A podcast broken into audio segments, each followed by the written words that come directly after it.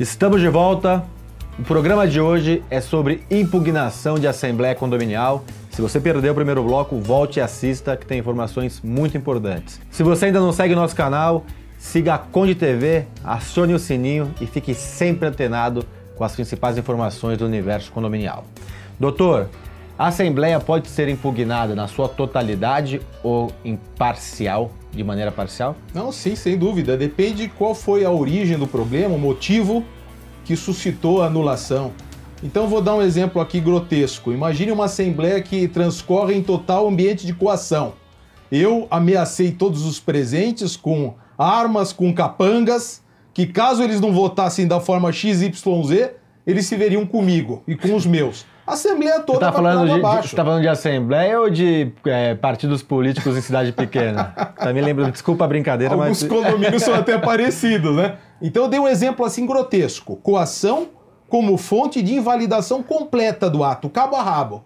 Agora imagine uma situação como aquela que nós comentamos na outra oportunidade.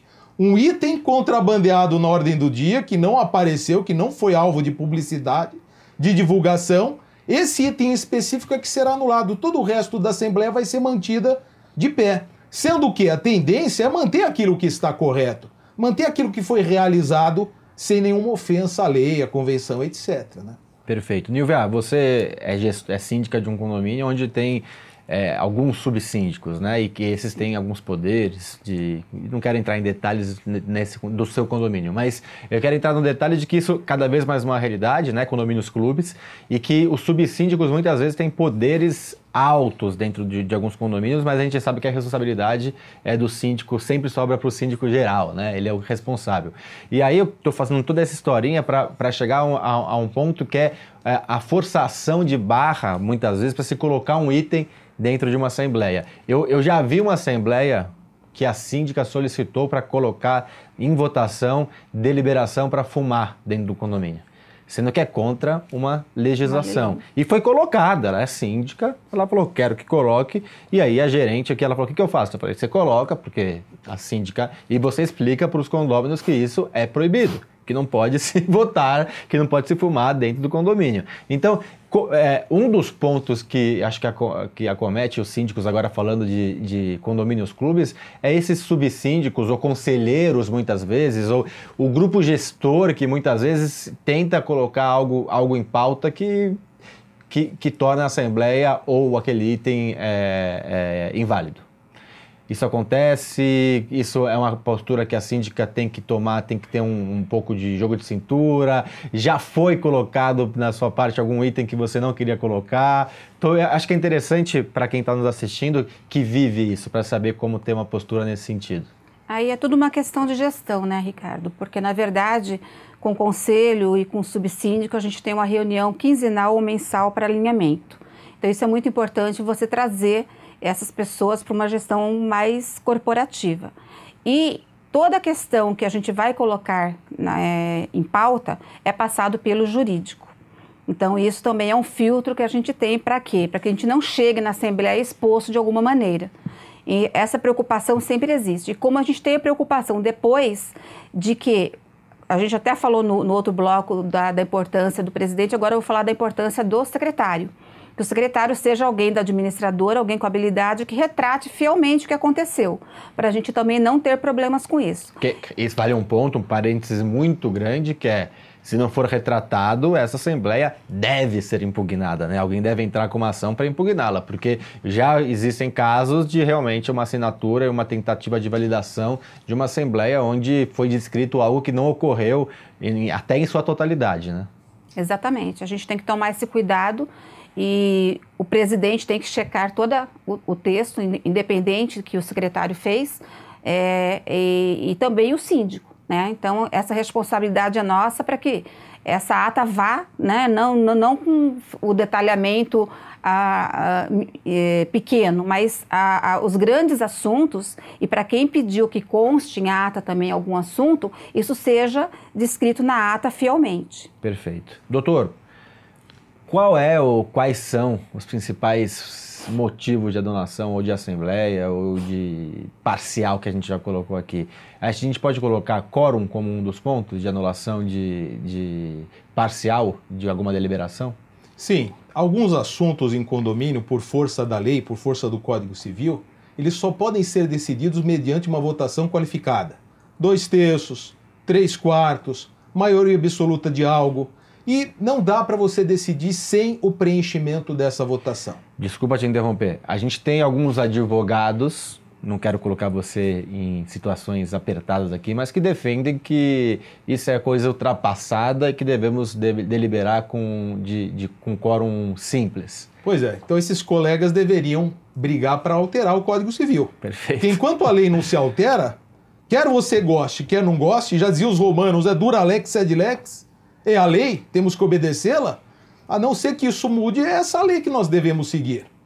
E se isso for levado ao judiciário, eu tendo a crer que 99% das situações o judiciário vai se pautar pelo que está no Código Civil. Exatamente. Então nós E temos vale que tomar outra, cuidado outra com vírgula. isso. Eu provoquei porque eu sabia que você é, é facilmente provocado e respondeu o, que- eu gostaria realmente. Não adianta querer fazer diferente, tem que alterar a legislação, tem que seguir e alterar, brigar pela alteração, caso, caso tenha esse entendimento. Mas existem pouquíssimos casos, e existem de juízes que parece que estão julgando sob efeito de narcóticos, que acabam julgando coisas absurdas. Eu já vi um julgamento uma vez de que a alteração de convenção poderia ser de, de, é, com quórum simples, por exemplo. Mas isso não é uma jurisprudência, né, doutor? Acho que vale a pena esclarecer isso. Isso é um fato isolado, julgado, que provavelmente ou com certeza, em segunda instância, será revertido, né? É isso mesmo, nós não podemos pegar a matéria pela exceção, pelas anomalias. Nós temos que pegar pelo que acontece de maneira majoritária. E os julgamentos eles dão origem a precedentes, a jurisprudência, quando há uma reiteração de julgados numa mesma linha. Então, para nós termos segurança nessa barafunda que é o mundo do direito, é nós nos guiarmos pelo que costumeiramente julgam os tribunais e principalmente os lá de cima, STJ e STF. Hoje, quem não mexe com qualquer assunto jurídico sem ter essa checagem prévia está sendo um aventureiro. né? Então, o condomínio, volto a dizer, todos nós estamos aqui para economizar trabalho, tempo, sacrifício, para não termos desgastes, evitarmos brigas. Então, tudo isso depende desse tipo de controle, de análise, de preparação, como ela bem disse, que antecede a própria Assembleia, de diálogo entre todos os atores. Né? Então, é, funciona dessa linha para nós diminuirmos a esfera de problemas. Nilvia, eu acho que um dos pontos, antes de voltar, eu quero voltar depois com você para falar de mais, de maneira de bate-bola, de falar de alguns motivos que podem é, impugnar uma assembleia ou, ou alguma decisão assemblear.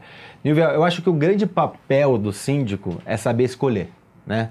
Um bom gerente predial, uma boa administradora, um bom advogado. Então, eu poderia dizer que por mais... O síndico tem que pesquisar, tem que buscar, tem que ter informação, tem que saber o que é jurisprudência, o que é fato isolado, qual é a tendência do judiciário. Eu acho que isso é importantíssimo. Mas a gente tem sempre alguém melhor do que a gente como especialista é, jurídico, como uma administradora que tem seus especialistas, como quer dizer são vários e aí saber escolher, né? Eu acho que um dos papéis aqui falando que de maneira geral para não ter impugnação assemblear ou impugnação de parte de algo que ou de algo que foi decidido é o síndico ser bem assessorado, né? Saber quem escolher para assessorá-lo. Seria concorda com a minha opinião? Concordo, como o professor colocou, são vários atores. Eu acho que, o, que é um conjunto, é, é uma corrente, são elos, né, que precisam estar ali unidos. É, o síndico tem, o, o síndico, primeira coisa, para escolher ele tem que estar preparado também. Verdade. Né? Então, é, até por que, que eu fui me preparar para isso? Apesar da experiência que eu tinha em, outra, em, em, em outros condomínios e tal. O, o condomínio clube é uma cidade, como você colocou. Então, eu vi a necessidade do quê? Para mim saber, né?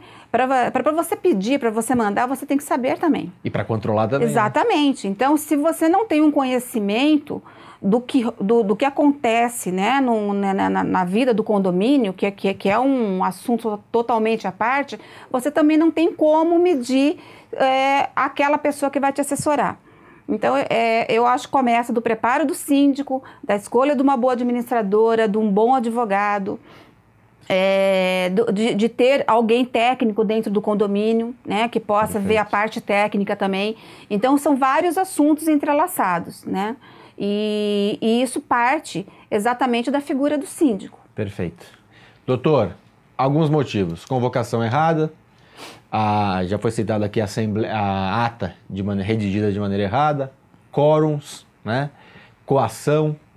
que mais poderíamos citar aqui? Então, nós dentro do ambiente de vícios do ato jurídico, nós temos coação, indução e erro, simulação, fraudes em geral. Imagine eu como síndico aprovando contas com dados completamente falseados.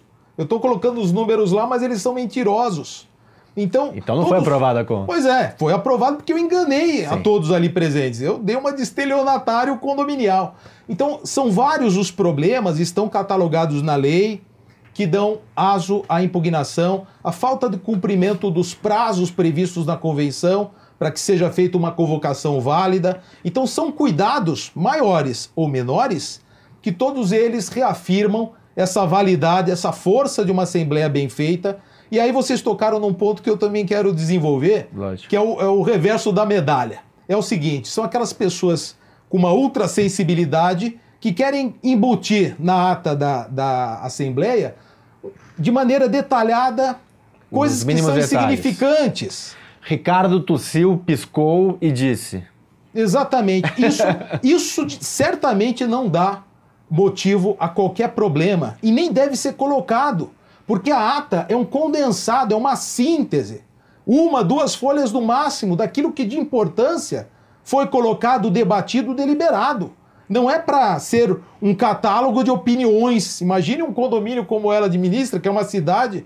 Se metade 3 mil páginas, uma barça. Exato. Então, isso infelizmente acontece demais. Às vezes chega até no jurídico. O condômino é, perguntando para o advogado por que, que fra a frase X dele não constou da ata, se é perseguição, se é uma vontade do condomínio ou do presidente. Não é o caso. Ali é uma síntese.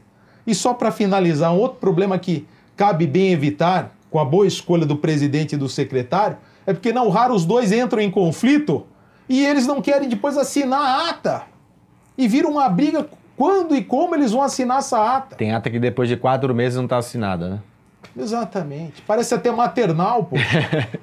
Antes de agradecer vocês, eu vou chamar um quadro que é o Aplicando Advertência. A advertência hoje vai para você, síndico, que faz uma assembleia e que busca a opinião, busca ter álibi para fazer a assembleia do jeito que você quer. Ah, vai atrás de uma deliberação que foi no interior do interior, do litoral do litoral, aqui que a juíza diz que pode fazer isso. Não, isso não é base para você mudar uma legislação, isso não é uma jurisprudência. Ou busca opiniões de advogados que têm opiniões únicas. Não, você síndico deve seguir a legislação corretamente e corretamente a convenção do seu condomínio. Não buscar álibis para decisões que não estão previstas nessas duas legislações, na verdade, uma legislação que é realmente a legislação do condomínio. É, a legislação brasileira referente a condomínios e a outra que eu chamo de legislação interna, né, que é a convenção, o regulamento interno e as demais. Então, fico alerta porque essa busca ela é geralmente não salutar, prejudicial ao condomínio e acaba tendo anulações ou totais ou parciais de assembleias condominiais. Doutor, aqui a casa é sua. Muito obrigado pela participação e volte sempre. Eu que agradeço a oportunidade, é sempre bom revê-lo. Foi uma alegria participar aqui, rever a colega também. Então fico à disposição para outras atuações. Muito obrigado. Nilvia, mais uma vez parabéns pela certificação Síndico 5 Estrelas. E foi muito rica essa participação. Te aguardo outras vezes no programa. Com certeza. Eu fico, fico à disposição e agradeço também ao professor. E você que está em casa, semana que vem, mais um programa com informações para a gestão do seu condomínio ou dos condomínios que você faz a administração. Até semana que vem.